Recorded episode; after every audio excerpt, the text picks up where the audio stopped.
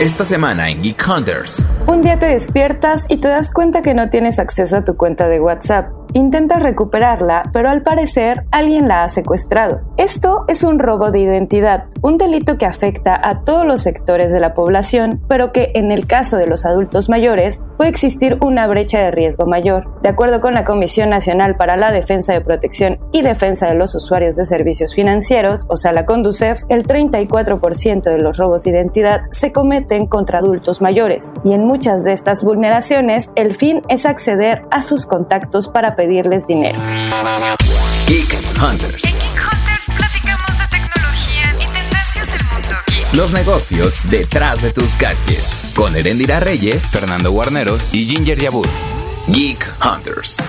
Queridos Geek Hunters, welcome porque ando en otras tierras y por eso me quise poner más bilingüe. Si han vivido esta horrible experiencia, seguramente saben de qué estamos hablando, seguramente alguien que conocen ya pudo también haber experimentado este tema de que, híjole, robaron mi cuenta de WhatsApp, no puedo entrar a ella, ¿qué puedo hacer? Pero vamos a platicar por qué sucede esto y cómo podemos protegernos.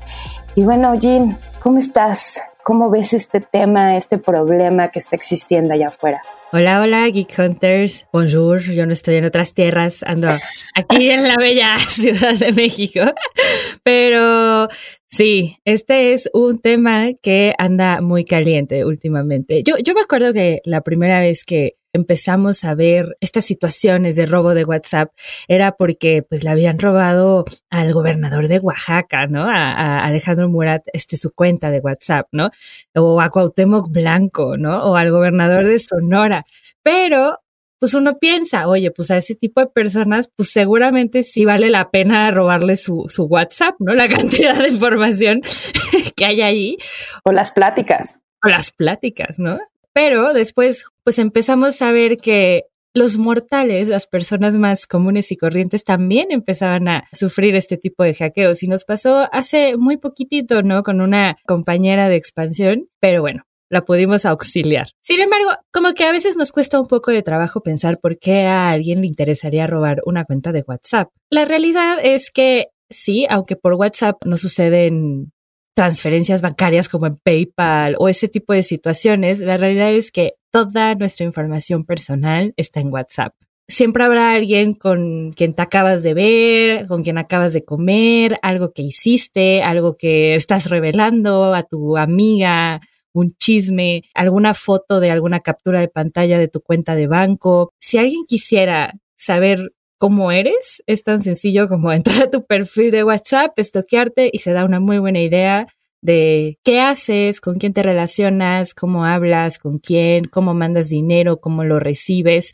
Y entonces es muy fácil poder agarrar toda esta información sobre ti y robar tu identidad. Pero, Ere, tú has estado un poquito más en contacto con gente que le han robado su cuenta de WhatsApp. ¿Cómo has visto tú esta situación? Pues más allá del tema del robo, o sea, de que no pueden creer que pueda suceder, lo primero como que entienden es como, pero ¿cómo sucedió esto, no?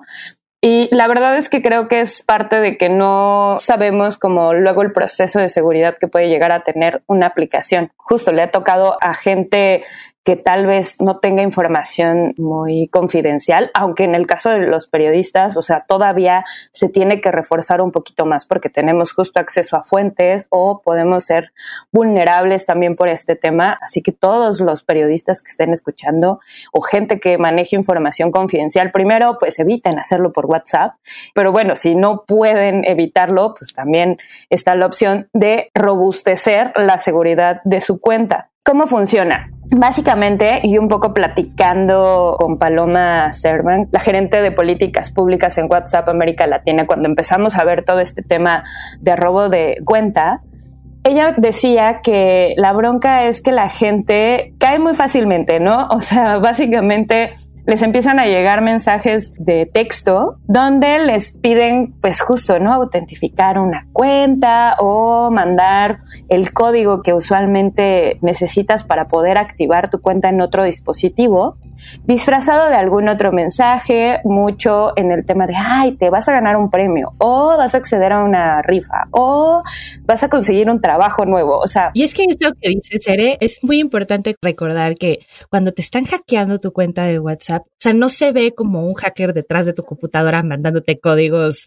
Lo que hacen estos ladrones en realidad es que usan el método de ingeniería social. Y esto es lo que lo hace tan complicado porque al tener acceso a tu cuenta de WhatsApp, ellos van a saber mucho sobre ti, sobre cómo te comunicas y entonces lo que sucede es que empiezan a hablarle a tus demás contactos como si fueras tú o pidiendo ayuda como si fueras tú.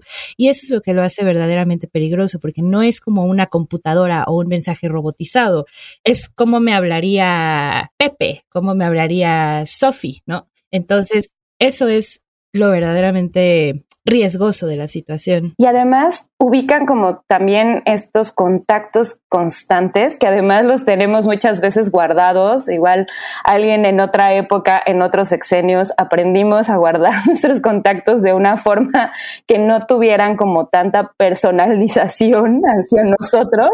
Si eres de los que creció diciendo que no puedes guardar a tus papás con el nombre de papá y mamá en el teléfono, creciste en el sexenio de Calderón. Exacto, lo que es muy triste y eso también está pasando también a este nivel. Puedes tener incluso chats anclados, que son los más importantes, donde tienes el fácil acceso. Y eso pues obviamente es información que idealmente tendrías que ver solamente tú, que nadie más la tendría que ver. Pero al acceder a esto, pues obviamente dicen, ah, pues aquí está, familia tal. Ah, pues seguramente aquí están las primas, las tías, etcétera. Y si llego y les platico como estoy metido en un problema, necesito que me deposites 20 mil pesos, pues va a ser muy fácil que la tía o la prima caigan porque van a decir, bueno, hay que ayudar a este pobre ser que está pasando una situación y que en realidad no eres tú. Entonces es el verdadero problema de esto y que muchas veces pues es el contacto más frecuente con el que estás comunicándote o el grupo con el que te estás comunicando, que muchas veces puede ser familia, muchas veces pueden ser amigos, a los que fácilmente pueden llegar y decirles, oye, necesito que me hagas un paro, necesito que me ayudes con algo, y les pueden decir que les depositen dinero a cierta cuenta e incluso puede ser con el nombre de otra persona, pero te justifican el por qué estás haciendo la transferencia hacia esa persona. Y usualmente pues la gente cae porque dicen, bueno, pues estoy ayudando a mi amigo o a mi familiar o a mi prima o lo que sea o a mi compañero de trabajo y en realidad pues no es esa persona. Ay, pero aquí yo sí le digo a la gente que no manchen y que si alguien te manda un mensaje pidiéndote 20 mil pesos, lo más sensato es agarras el teléfono, porque los teléfonos todavía pueden marcar, y le marcas a la persona en una línea normal y le dices, oye, ¿todo bien? Yo la verdad siempre he dicho que si alguien te pide 20 mil pesos por un mensaje o por un correo, porque yo me acuerdo que esta sí era una técnica que en la década pasada, en el correo electrónico, lo utilizaban muchísimo. De hecho, una vez hasta mi mamá cayó, o sea, le hackearon su correo electrónico, le pidieron a un familiar le mandaron un correo diciéndole, oye, discúlpame, estoy en Mali, no le digas a nadie, por favor, estoy en problemas y necesito 20 mil pesos, por favor, no le digas a nadie. Y el familiar fue y depositó 20 mil pesos y mi mamá se súper mega enojó porque le dijo, oye, o sea, ¿en qué momento se te ocurre que yo iría a Mali? o, sea, ¿por qué no me marcaste? ¿Por qué no me preguntaste? ¿Por qué no simplemente preguntaste si acaso yo estaba en Mali, no? Pero a veces así sucede, así sucede y, y a veces por querer ayudar a la otra persona no nos damos cuenta que nos están pidiendo cosas que tal vez no son tan creíbles, ¿no? Entonces, yo sí les sugiero que primero hablen con esa persona, díganle, oye, vamos a tomarnos un cafecito y me cuentas, verifiquen que en efecto esa persona necesita el dinero y no simplemente vayan y hagan una transferencia a la y se va. Y justo creo que las dudas siempre que aparecen cuando a alguien le roban la cuenta es, bueno, ¿cómo lo hicieron? Bueno, ya lo explicaba un poquito, la parte del mensaje de texto que llega y te da los seis códigos de autentificación de la cuenta para poder activarla en otro dispositivo. Pero otra forma que es menos conocida y que es la que se está utilizando más y por lo menos la gente de WhatsApp en su momento me dijo que por eso querían hablar del tema, es a través del buzón de voz. Ese ente extraño o servicio extraño que todavía tenemos, que nadie usa, que muchas veces nos llega incluso la alerta de tienes un mensaje de voz y ni siquiera lo pelas, no lo escuchas o ni siquiera sabes cómo acceder a él porque muchas veces ni siquiera podemos entrar. Y bueno, tienes dos opciones cuando tienes un nuevo dispositivo y quieres activar tu cuenta de WhatsApp. Te da estas dos opciones, es o mensaje de texto o llamada. Al momento en el que pides llamar, obviamente igual, esto es ingeniería social, cuando estás recibiendo una llamada, la mayoría de las personas o una muy buena parte no contesta porque no nos gusta contestar llamadas. Pequeños millennials, centennials y demás, y, ahí me incluyo yo.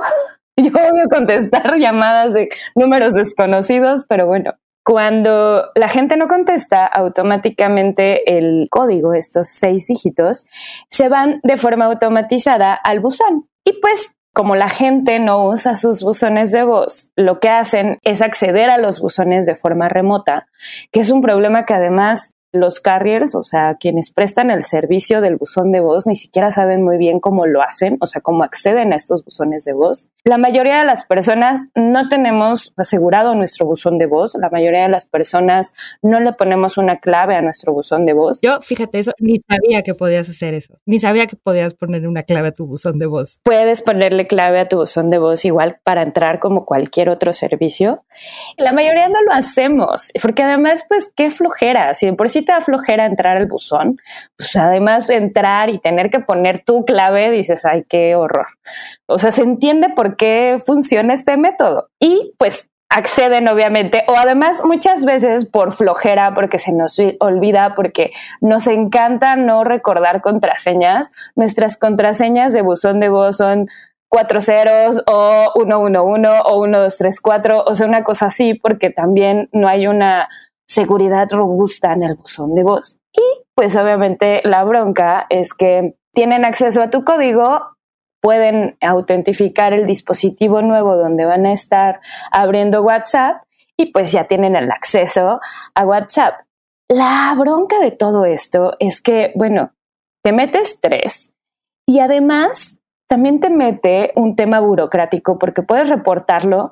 Automáticamente WhatsApp va a poder decir, ok, voy a asegurar la cuenta, pero en lo que todo eso sucede, pueden llegar a pasar hasta siete días. Entonces, pongamos esto, siete días sin WhatsApp, amigos, que muchos yo creo que se vuelven locos sin su cuenta. Entonces, a ver, Jen, ¿qué podemos hacer? Pues. Ahorita que estabas hablando también se me vino a la mente otra manera en la que te pueden, no por así decirlo hackear, pero sí vulnerar tu, tu WhatsApp y es un poco con WhatsApp web. Yo he visto muchas ocasiones que gente deja abierto su WhatsApp web en la computadora y a veces son computadoras muy poco seguras o estás en una computadora pública o estás en alguna computadora donde olvidaste, por así decirlo, cerrar tu sesión de WhatsApp web. Entonces, eso también puede traer muchas vulneraciones porque una persona en cinco minutos puede leer tus conversaciones antes de que se cierre automáticamente o puede obtener información de ti muy vulnerable que también puede ser usada en tu contra. Pero bueno, ¿qué podemos hacer, no? A lo que vinimos a este podcast, ¿no? a las respuestas. Para empezar, entrar a expansión.com diagonal tecnología y buscar cómo asegurar tu cuenta de WhatsApp, porque nosotros ya hemos escrito sobre este tema. Y pues bueno, para empezar, no des información personal ni códigos de seguridad de ninguna cuenta creo que parece obvio, pero a veces WhatsApp se ha vuelto tan cotidiano que se nos olvida que estamos dando información muy relevante o de seguridad en este tipo de aplicaciones y que al final nada va a ser tan seguro como el cara a cara. Entonces, si vas a dar información muy personal o muy privilegiada o códigos de seguridad, los das cara a cara, nunca los dejes por escrito en un mensaje, por favor. La segunda es no abras links que no provengan de cuentas verificadas o a través de otras aplicaciones web o móviles. Y bueno, sí, ahí sí también usen un poquito el sentido común, porque de repente te mandan unos mensajes y, te ponen el link de eh, ni siquiera empieza en www. o sea, empieza como g o punto xyf. Entonces, por favor, no abran, tengan mucho cuidado con esos links. ¿No? No, no abran links en WhatsApp, no es lo más recomendable. También, o sea, esos mensajes que te llegan de entra y regístrate porque vas a obtener dinero, un vale de despensa, un código de descuento, no, no lo hagan, a menos de que no venga de el WhatsApp Business oficial de alguna de las empresas. Nadie te manda un cupón por WhatsApp, te lo mandan por correo o te lo mandan a tu casa, pero ese tipo de cupones normalmente no, no existen. Nadie te regala dinero así porque sí, tristemente, lamento decirles que es muy difícil que alguien venga y te regale dinero porque que se le dio la gana de regalarte dinero. Entonces, un mensaje de WhatsApp diciéndote que regístrate y vas a obtener dinero, desconfíen, huyan. No es cierto. Falso. Otro de nuestros consejos es activar la verificación en dos pasos. En expansión.com diagonal tecnología hemos escrito sobre esto y entonces ahí pueden saber un poco más. Y te van a pedir acceso a tu correo y a tu teléfono porque te van a estar mandando mensajes para que tú puedas corroborar estos dígitos. Pero sí es muy importante que lo hagan y de verdad gente les toma menos de un minuto y ese menos de un minuto les puede salvar siete días sin WhatsApp. Entonces, piénsenlo. Terminando este podcast, activen la verificación en dos pasos de su WhatsApp. Ahí quiero agregar, perdón, que cuando activen la verificación de dos pasos también es un código de seis dígitos recuérdenlos, porque ya pasó y conozco un par de personas que activaron la verificación de dos pasos y se les olvidó el código. Entonces fue como, ay, no puedo entrar a mi cuenta porque se me olvidó el código que yo mismo puse. Así que tengan cuidado. Sí, sí, y por favor no pongan su cumpleaños más los primeros dos dígitos de, de su año de nacimiento. No, si hagan una clave que no sea fácil de olvidar. Yo sí les recomiendo que escriben en un papelito y la guarden en un cajoncito o atrás del refri o donde sepan que nadie la va a encontrar. No le pongan ahí, esta es mi contraseña de WhatsApp. No, solamente pongan los seis números y sepan ustedes que esa es su clave para WhatsApp. También otra cosa es que si pierdes acceso a una de tus cuentas de tus redes sociales, lo primero siempre es intenta avisar a tus familiares y conocidos para que no vayan a ser víctimas de, delitos, ¿no? Eh, si te hackearon tu cuenta de WhatsApp, inmediatamente postea algo en Facebook, postea en Instagram, postea en Twitter y sí, déjale saber a todos tus contactos que has sido hackeado. Así, en caso de que vayan a recibir algún tipo de mensaje, no vayan a caer. Y por último, y lo más importante, es pues escribirle a WhatsApp para solicitar que den de baja tu cuenta y ante cualquier sospecha o delito o ataque cibernético, también reportarlo a la Secretaría de Seguridad y Protección Ciudadana. Otro consejo que creo que se nos fue justo bloquear o reportar a los usuarios que de repente te mandan esto, o sea que te llega un mensaje de un número desconocido y te llegan esos mensajes, repórtalo, bloquealo y también di como este usuario está mandando spam. Hay distintas opciones. La ideal es que pongas que está mandando spam porque WhatsApp puede identificarlo más fácilmente y puede decir, ah, ok, se trata de una cuenta sospechosa que puede estar queriendo entrar justo a robar la información de esta persona. Y bueno, por último, creo que también recordar que esto lo apliquen en todas sus cuentas. La verdad es que yo, por ejemplo, en algún momento me pasó con Twitter, también tengo verificación de dos pasos, es también muy sencillo poner la verificación en Instagram y en Facebook. También las tengo. Luego es un pain, la verdad, lo admito. Luego es muy molesto estar activando tus cuentas en un nuevo dispositivo y tener que verificar todas tus redes sociales pero al final del día creo que es importante hacerlo porque te da muchísima paz y sobre todo porque pues no pierdes acceso a tus redes de manera tan sencilla. Claro, y piensen en toda la información que se podría, imagínense que sus nudes se filtren porque no pusieron la activación de dos pasos en Instagram o en Facebook. No, gente, no quieren eso.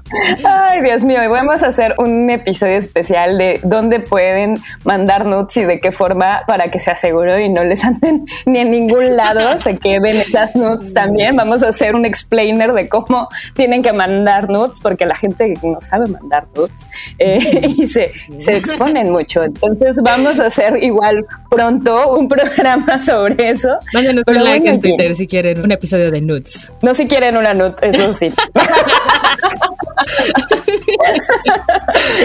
Pero Ay, mi Jean querida, ya terminamos este hermoso podcast. Obviamente nos gusta seguir la conversación. Si nos quieren contar alguna experiencia buena, mala que hayan tenido justo con esta plataforma de mensajería, bienvenidos en los comentarios a través del hashtag Geek. Les recordamos que se suscriban a nuestro podcast en cualquiera de las plataformas que usen. Déjenos ahí una calificación, preferentemente de 5 estrellas. Si no, díganos por qué no de 5 estrellas. Y pues también, Jean, ¿cómo te encuentran en redes sociales para también ampliar la conversación? Claro que sí, yo la verdad soy más instagramera que twittera, entonces en Instagram me encuentran como Jean-Yabab con J-A-W, A B de burro, y a Ere la encuentran en, ¿dónde En Twitter, Instagram, tú sí eres de todas, ¿no? Yo sí soy de todas, la verdad. A mí me encuentran más fácilmente en Twitter porque soy más adicta a Twitter, en la cuenta Eresina Eresina. Y bueno, ya les repetimos en el hashtag Geek Hunters, pueden hacernos llegar todos sus comentarios. Y pues muchísimas gracias, Jean. Muchas gracias, Geek Hunters. Cuídense mucho. Nos vemos. Y sus cuentas. Bye. Geek of the Week. Elon Musk sigue generando polémicas y problemas para los empleados, tanto de sus empresas como de las que podrían ser suyas en el futuro. Tal es el caso de SpaceX y Twitter, en donde los trabajadores ven un panorama de incertidumbre ante la figura del multimillonario. Recientemente se dio a conocer que la empresa aeroespacial despidió a varios de sus empleados que redactaron una carta abierta criticando al además de pedir a los otros ejecutivos que cambiaron la cultura laboral de la compañía. La carta generó mucha controversia al interior de SpaceX por las demandas que planteaba. Una de ellas era que la empresa debía separarse rápida y explícitamente de la marca personal de Elon Musk. Los empleados también criticaron el comportamiento del empresario en la esfera pública e incluso mencionaron que sus acciones son una fuente frecuente de distracción y vergüenza, incluidas sus publicaciones en Twitter. Como nuestro CEO y vocero más destacado, Elon es visto como la cara de SpaceX. Cada tweet que envía es una declaración pública de facto de la compañía. Es fundamental dejar en claro a nuestros equipos y a nuestro potencial grupo de talentos que su mensaje no refleja nuestro trabajo, nuestra misión o nuestros valores, se lee en el documento. Por otra parte, y si bien aún no se ha concretado la compra de Twitter, Musk habló sobre los empleados de la plataforma la semana pasada y refirió que habrá despidos dentro de la red social para mejorar su salud financiera. Entre los empleados se vivió un ambiente de preocupación respecto a ese y otros temas, como el trabajo remoto o las medidas de inclusión y diversidad que se han logrado en la compañía. Además del recorte, Moss señaló que busca tener un mayor margen de usuarios tras la adquisición de la empresa. Su objetivo es contar con mil millones de usuarios activos diarios, pero esta es una meta titánica, ya que tan solo en su último reporte de ganancias, Twitter dijo que tenía 229 millones de usuarios activos diarios mensuales. Este fue otro Kick of the Week de la semana, los esperamos la próxima para que sigan escuchando las novedades en tecnología. Toda la información de tecnología y negocios la encuentras en expansión.mx, diagonal tecnología. Geek Hunters es un podcast de Grupo Expansión. Step into the world of power, loyalty, and luck. I'm gonna make him an offer he can't refuse. With family, cannolis, and spins mean everything. now, you wanna get mixed up in the family business. Introducing The Godfather at ChumbaCasino.com. Test your luck in the shadowy world of The Godfather slot. Someday, I will call upon you to do a service for me. Play The Godfather now at ChumbaCasino.com. Welcome to the family. No purchase necessary. VGW Group. Void where prohibited by law. 18 plus. Terms and conditions apply.